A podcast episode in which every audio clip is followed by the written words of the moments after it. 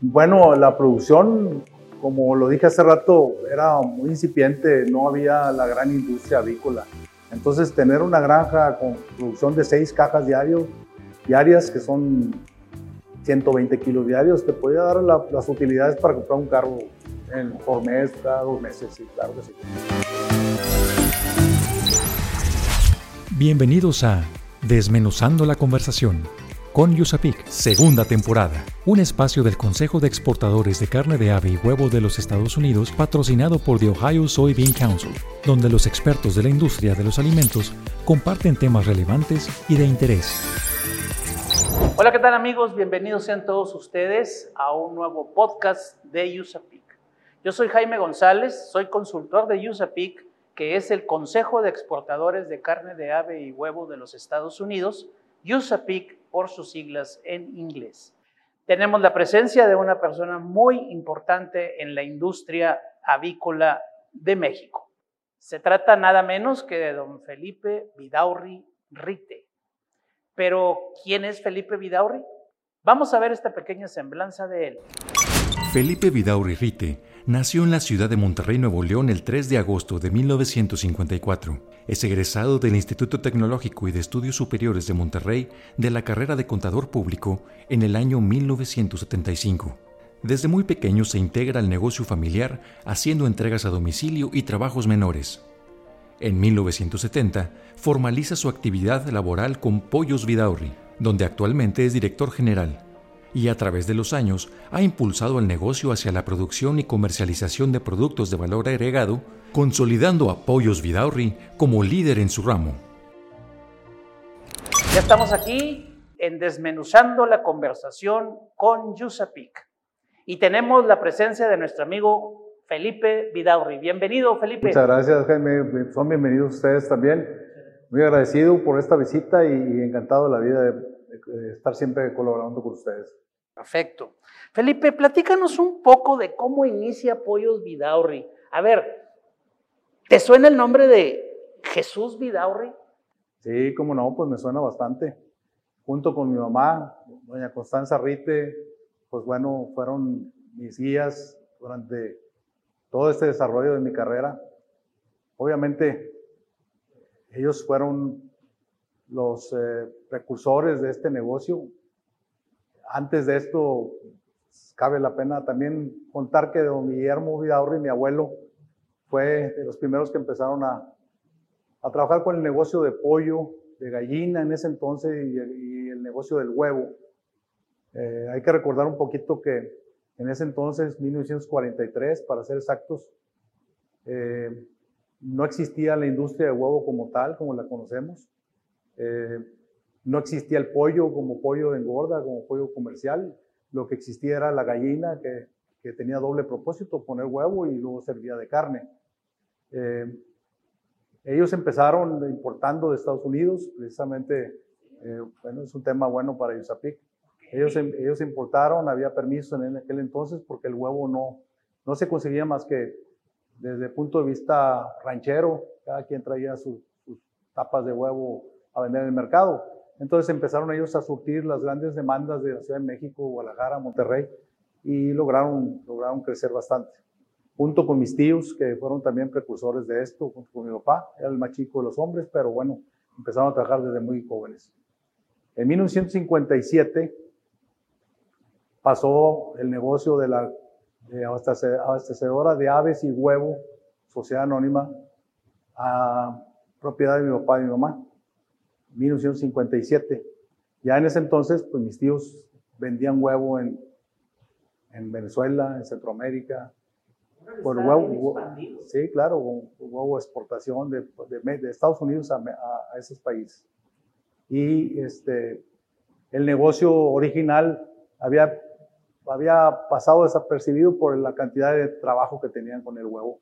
Pero mi papá sabiamente se quedó dentro de la familia con el negocio de la, de la carne, de la carne de gallina, y así empezó en el 57. Estamos hablando de que mi papá tenía 26 años y mi mamá 20 años.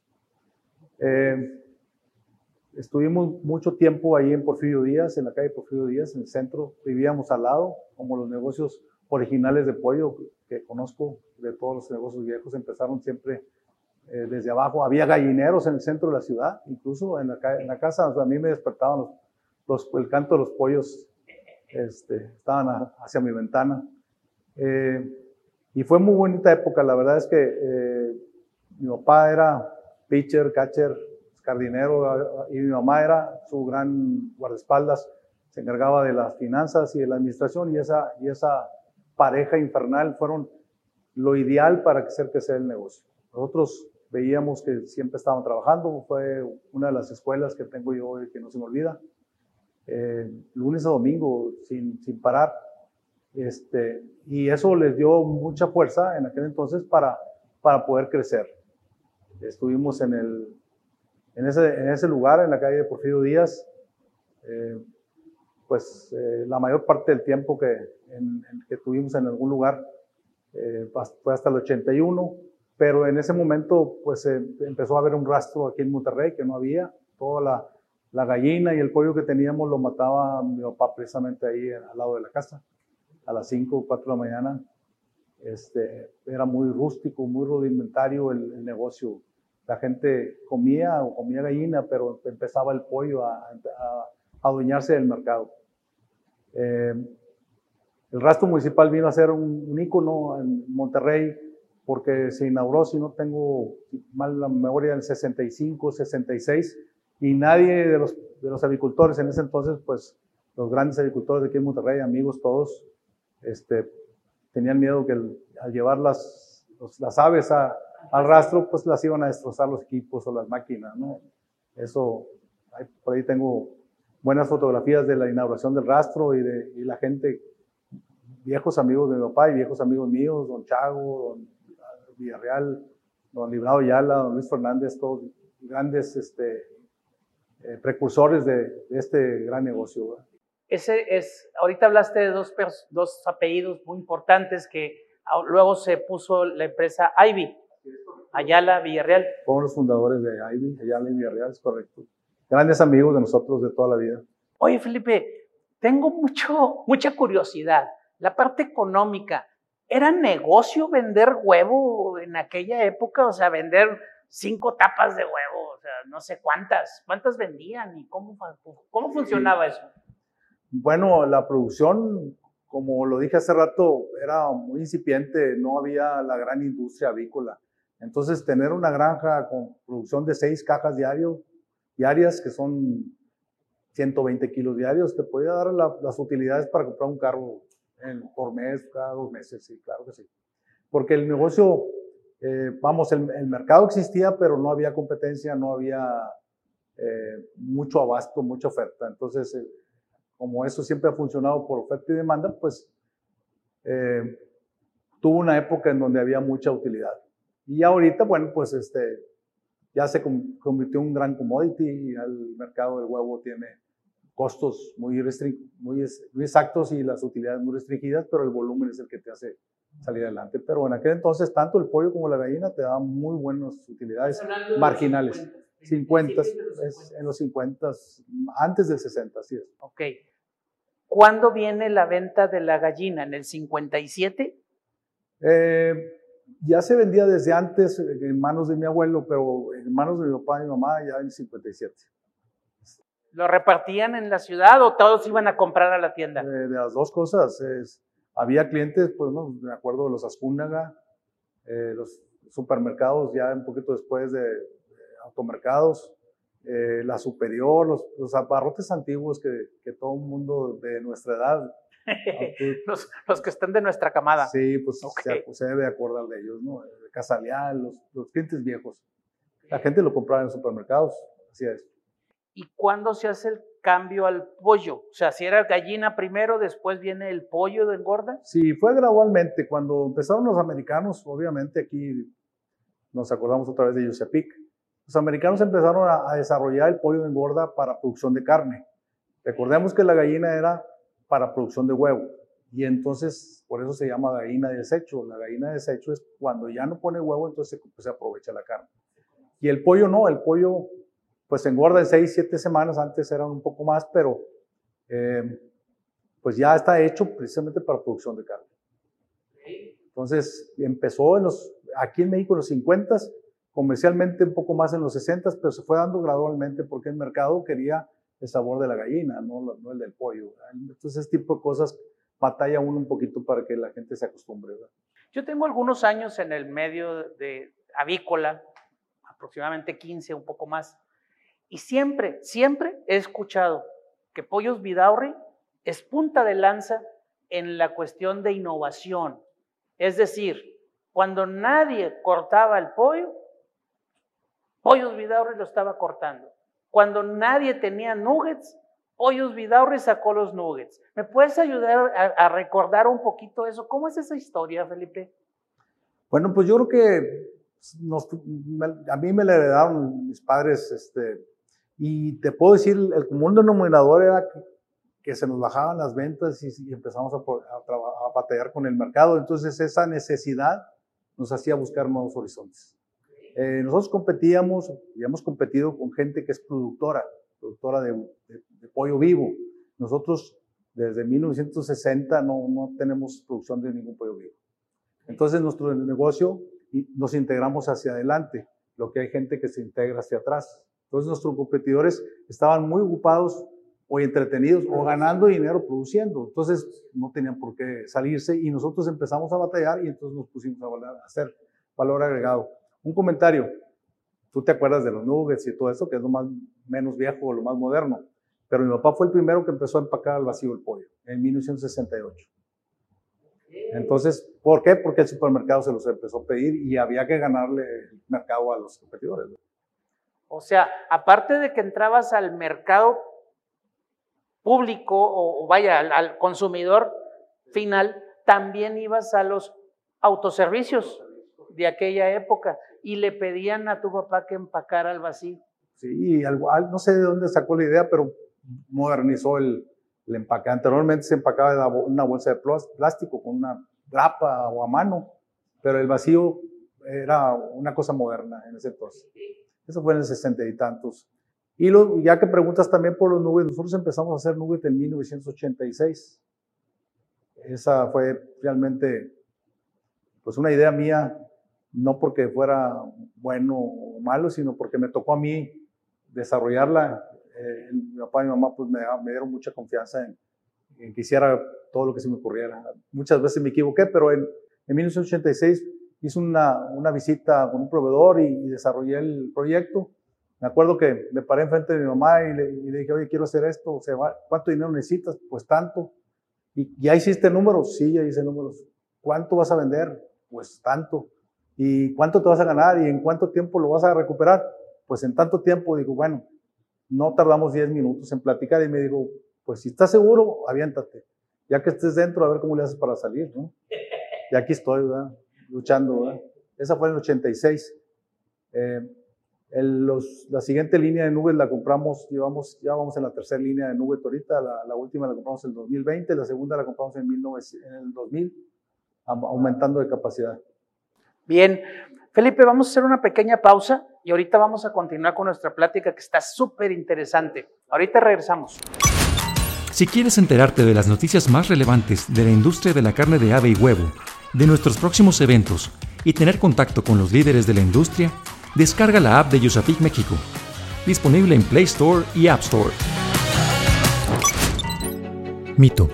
Un mito muy arraigado en la población en general es que al pollo se le suministran hormonas para su crecimiento. Continuamos con este interesante tema. Estamos desmenuzando la conversación con Yusapic. Listo, ya estamos aquí de nuevo. A ver, Felipe, ¿cómo está eso de que el pollo tiene hormonas. ¿Qué piensas de eso? Pues es un tema muy, muy recurrente entre los clientes y nuestros amigos que, que, nos preguntan acerca de eso. Hay, hay muchos estudios oficiales de parte de, las, la, de la gente de la universidad, de la Secretaría de Agricultura, acerca de eso, pero de alguna forma, pues como tú dijiste, es un mito, este, hay que aclararlo yo, yo pienso que pues está muy claro que no, que no se usa las hormonas, pero tengo un razonamiento acerca de eso. En primer lugar, el uso de hormonas en el, los aves está prohibido. van a decir, bueno, está prohibido, pero siempre hay alguien que se los puede poner. Bueno, resulta que si usan las hormonas, pues no va a ser negocio para el que lo va a usar, porque las hormonas tiene, tienen un rendimiento a más largo plazo en otro tipo de, de animales, posiblemente en, el ser humano pudiera ser que se usen, pero tienen consecuencias en donde la gente, que la gente eh, califica como, como posibles enfermedades este, posteriores. Entonces, eh, basándome en que, en que pues no es negocio usar la, la hormona en la, en la, engorda de pollo, pues definitivamente está muy claro que no, que no la lleva, no nada más por los estudios, sino pues es la, la condición del mercado la que manda. O sea, el, el, el pollo actual contra el pollo de los años 60, 70, definitivamente está más grande, pero sí se refiere más bien a una mejora genética. Así es, la, la industria, como dije hace rato, se empezó a desarrollar en los 50 y bueno, todo ese, todo ese desarrollo, los médicos veterinarios, los encargados de, de, promover los, los, precursores de toda esta industria, pues se han dedicado a mejorar el rendimiento sobre, sobre el kilo de pollo producido por alimento, por contra el alimento, eh, el control de enfermedades, desarrollo de la misma genética para hacer aves con más pechuga o con menos pierna, etcétera, depende de lo que el mercado esté pidiendo. Entonces, eso, esa es la razón por la cual el, pollo es más grande, pero aparte porque el mercado lo pide así. Hace rato decía yo que Pollos Vidaurri siempre se ha caracterizado por ser punta de lanza en lo que es el negocio del pollo. Eh, ¿Nos podrías resumir un poco lo que es la evolución del negocio, el crecimiento y el desarrollo de Pollos Vidaurri en todos estos años, desde el 43 hasta ahorita? Bueno, lo puedo dividir en dos partes, del 43 al 57, que fue cuando les comenté que pasó a ser parte de la familia de nosotros, eh, mis tíos, cada quien con su negocio, nunca hubo una unión propiamente de ellos, de, mis, de mis, tíos en general. Pero el, verdadero desarrollo empezó en el 86, ya cuando nos empezamos a hacer, a modernizar y a ser un poco más industrializado con la, con la elaboración de productos de valor agregado. En la línea de Nuggets, el 86, cuando compramos el primer IQF, que lo necesitábamos precisamente como línea para producir ¿Qué, el coco. ¿qué, ¿Qué, es IQF, perdón? Para los que no sabemos tanto. Sí, el IQF es el congelador rápido que congela el nugget en menos de 40 minutos. Lo baja a 18 bajo cero. Ese, ese momento, esa entrada, yo creo que fue la que mandó, que marcó a Pollos Vidaurri a meterse en las grandes ligas de producción de productos agregados. De ahí ya el mismo mercado nos empezó a pedir más, más productos, otro tipo de presentaciones con el, con el congelador IQF, eh, congelado rápido individual, de, las, siglas en inglés. Empezamos a, cortar pollo y a, y a, vender pollo en forma congelado individual. Ese da un valor agregado a los comercializadores que batallan con tener refrigeración o a los mercados de los pueblos cercanos de, de Monterrey y eso eh, empezó a, a, ser muy práctico para el mismo mercado. Eh, ahorita, bueno, después de eso, creo que fue como en el 98, compramos el segundo equipo de congelación. Ahorita tenemos seis. Y, y de, los últimos fueron el, 90, el 2004, 2008, el 12 y, y, ahora el 2020. O sea, se ha incrementado la producción de ese tipo de productos. Así es. Y pues, porque, porque nos metimos precisamente en ese mercado. La necesidad que tuvimos se nos hizo buscar nuevas fuentes. Ya los supermercados o ya los, los restaurantes nos pedían a nosotros pollos y ellos cortaban, deshuesaban, hacían su propio platillo. Ya nosotros les llevamos el pollo cortado con el peso que ellos quieren, con la pechuga, a cierto, con el control de porciones. Y bueno, se ha convertido en una cosa muy práctica a la hora de, de poder que, querer consumir pollo y hacer comercialización con él. O sea, ya hablamos de que cortaban el pollo, lo hacían los nuggets, el IQF o el congelado individual rápido y el horno. Bueno, eso ya llegó. ¿Cómo nació ese, ese, esa, esa idea? Pues todas las ideas nacían con la necesidad, Jaime. La verdad es que eh, siempre entrábamos en una posibilidades de, de expansión debido a que estábamos metidos en, un, en una una baja de mercado. El mercado del pollo, pues siempre tiene sus temporadas. Pero sí, ya, ya era una idea que tiene que ver mucho con la tendencia mundial. Como dijimos, como comentábamos antes de la entrevista, eh, McDonald's entró a México con los nubes, pues yo entré con los nubes, ¿verdad? Este, y en el caso del horneado, recibí mucha información de toda la que recibimos normalmente acerca de que en ciertos países nada más se consume pollos, eh, nubes o productos de pollo con totalmente cocidos. Eh, también existe una, una, idea en donde el, el nube se hace precocido, pero y la gente cree que es para microondas, hay que terminarlo. Pero para evitar ese tipo de problemas, bueno, les, les ofrecemos a, a, nuestros clientes el producto ya terminado. Y eso hace que el ama de casa en esta temporada, que normalmente ya están trabajando y, pues el tiempo falta siempre, ser, ser rápidos en la, en la, cocina y en la terminación del producto. Entonces, tenemos esa, ese horno que, que, nos da la capacidad de mil kilos por hora aproximadamente, con un IQF, que, con un congelador rápido, que precisamente entra el, el producto, se cocina y sale congelado a menos 18 grados, listo para empacar y, y distribuir. O sea, lo cocinas y luego lo congelas. Inmediatamente, sí, como un proceso de, de mismo control de calidad para, para eliminar la, cualquier tipo de bacterias. Y, y si yo quiero hacer un banquete, ¿te puedo mandar pedir el pollo y luego me lo, me lo mandan o me lo llevan a, a mi banquete? Sí, es, que como, es un poquito más complicado lo que estás diciendo, pero de que se puede hacer, sí se puede. Pero yo, yo pudiera hacerte un banquete, ahora que lo hagas, este, puedes, puedes este, invitar digamos, medio pollo cada uno, este, podemos hacer 20 mil invitados, te hacemos 10 mil pollos. ¡Wow! En un día.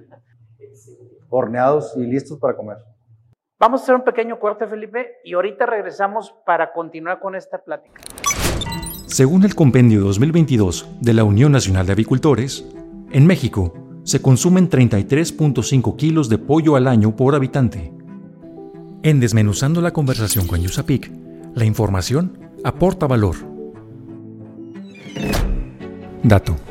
El portafolio de productos con valor agregado que maneja Pollos Vidaurri está compuesto por más de 1000 SKUs, los cuales se dividen en línea de corte, control de porciones, marinados, empanizados, fully cook y comercialización de productos de ave importados. Muy bien amigos, ya estamos regresando de este dato tan interesante de las uh, líneas de producción que tiene Vidaurri, Pollos Vidaurri. ¿Me puedes platicar un poquito de eso, Felipe? ¿Cuántas sí. líneas son? Tenemos seis líneas. Eh, una es el, la línea de marinados, donde presentamos, hacemos 50 tipos diferentes de marinados, o tal vez un poquito más, eh, como el pollo en canal, listo para asar, este, algo de alas picosas, enchiladas, las alitas, las famosas alitas. Eh, la línea de productos IQF, congelados frescos, vamos, congelados naturales, eh, para precisamente el mercado comercial. Y eh, después de eso tenemos la línea de corte, también que todos los días cortamos todo el pollo que se necesita para darles el servicio a cada cliente específico. Eh, tenemos el, la línea de corte, pero deshuesado para control de porciones. Nos surtimos eh, muchos clientes que nos piden pechugas de un tamaño específico eh, y pagan por, por el producto. Eh, es, buen mercado también ese. En la línea de empanizados, con una capacidad de 25 toneladas diarias aproximadamente. Y la línea del horno, que es una de las, de las princesas aquí de la, de la planta, que puede producir unas 18 toneladas diarias. Un turno de... Muy, muy versátil, definitivamente, la producción. Muy ocupados. Felipe, tengo una curiosidad. ¿De qué tamaño es tu empresa? Imagino, estoy imaginando lo difícil que debe de ser manejar una empresa tan grande, cuidar los valores, cuidar la misión de la empresa y ver que nadie se salga de control. ¿Ustedes tienen bien establecido esa parte de, valores, misión, etcétera? Así es, sí, sí la tenemos. Este, la hemos cambiado dos, tres veces para afinar un poquito más cosas, pero la verdad es que tenemos, eh, eh, pues siempre tratamos de ser honestos, ese es nuestro principal valor. Siempre buscando la verdad. Eh, la verdad para nosotros es uno de nuestros valores a la hora de comunicarnos, a la hora de reportar con la misma gente, con nuestros clientes. Nosotros les decimos a nuestros clientes lo que les estamos vendiendo y cuál es la, la forma como lo estamos haciendo. Somos abiertos también para eso. Eh, pues, ¿qué te puedo decir? Yo sigo trabajando 10, 12 horas diarias. Eh, para mí, pues no es valor de la empresa, es un valor mío que me enseñaron mis, papás. Este, pues estar presente cuando hay problemas y, presente cuando hay éxitos, ¿no? Entonces siempre es una gran satisfacción estar aquí de tiempo completo y siempre cualquier persona que me pregunte por mí estoy para, atenderlos, ya sea una señora que compre un pollo o un tráiler, ¿no? Eh, creo que con eso te resumo lo de los valores. La empresa, pues tenemos casi 280 empleados, dependiendo a qué horas me lo digas, porque luego hay mucha rotación.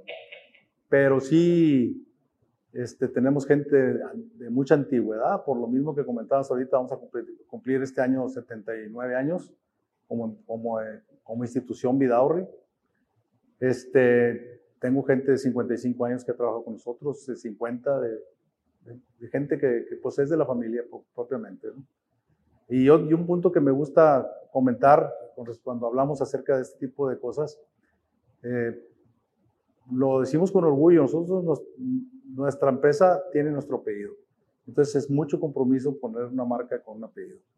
Y entonces estamos al, estamos al pendiente siempre de, de lograr lo que la gente nos, nos, pide o lo que esperan de nosotros. Eh, no te puedo decir que nunca tenemos problemas, para eso estamos, para, para solucionarlos y seguir aprendiendo, pero sí nos ayuda mucho todo el personal que tenemos, tenemos un buen departamento de calidad, tenemos un buen departamento de producción y y el borroso que soy yo, que me meto en todos lados, tratar de, ayudar a buscar soluciones. Ok, yo siempre he conocido esta tienda de mi época de, que entré a, esta industria del, pollo. Eh, siempre he visto apoyos Vidaurri aquí en Ruiz Cortines y Conchello, en la esquina de Ruiz Cortines y Conchello. ¿Por qué no hay sucursales? Pregunta. Eh, algún tiempo hice ese proyecto en 1995 pero me perdí un poco con la, atención directamente a clientes. Batallé mucho con, con el control para tener lo mismo que tenemos aquí, tenerlo en todas las tiendas. Entonces ya no seguimos con ese proyecto. Pero está vivo, está latente y traigo varias ideas importantes para los próximos años. ¿Y qué me dices de los planes de exportación como crecimiento de la empresa? ¿Qué opinas de eso? Creo que es, los, es el siguiente paso eh, para todos los que nos dedicamos a este negocio, porque en el caso muy particular de las aves, del pollo, de, la, de como alimento, pues eh, el mundo se ha, se ha expandido de esa manera. Entonces México eh, durante muchos años fuimos muy, muy cerrados para, para poder competir con eso, pero en, cuando el Tratado de Comercio empezó en 94, 93, pues empezaron a abrir las oportunidades. No al principio por las restricciones sanitarias y no sanitarias, pero y ahorita yo creo que estamos en condiciones de hacerlo y he tenido varias solicitudes.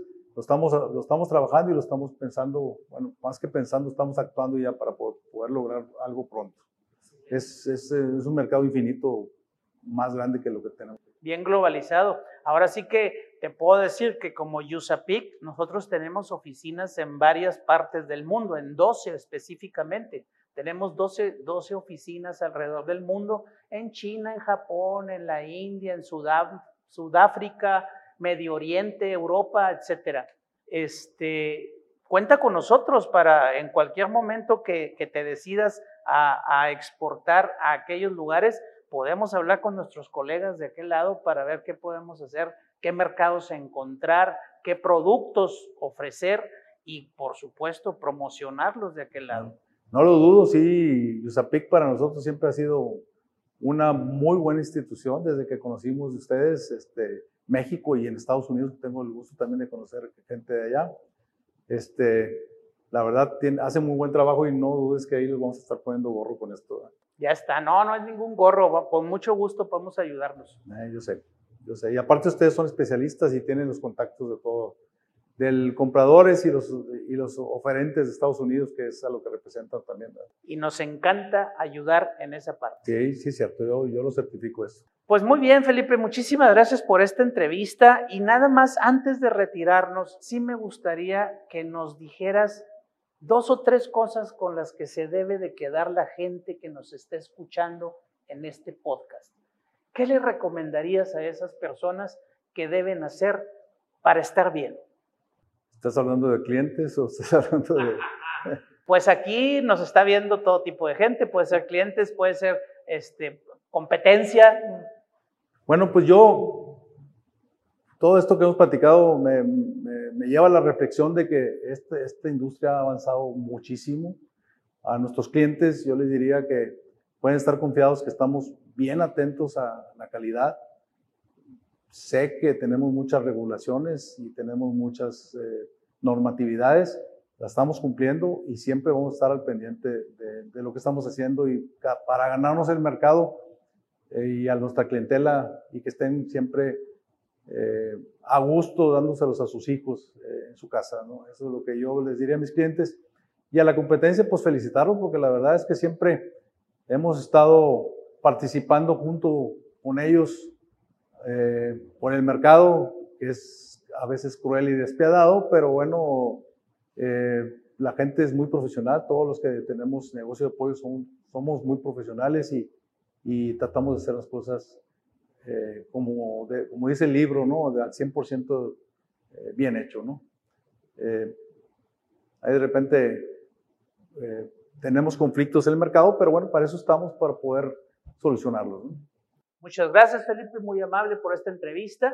No me queda más que despedirme de todos ustedes, amigos, y agradecer a USAPIC y a nuestro patrocinador Ohio Soybean Council. Los invito a suscribirse a este podcast Desmenuzando la Conversación para que nos vean en cualquier plataforma de su preferencia. Yo soy Jaime González, soy consultor de USAPIC. Nos vemos en la próxima. Desmenuzando la conversación con Yusapik. Por esta emisión ha llegado a su fin. Te invitamos a que te suscribas a nuestro podcast, comenta lo que más te gustó en este capítulo y deja tus dudas para nuestros expertos. Estaremos atentos a resolverlas.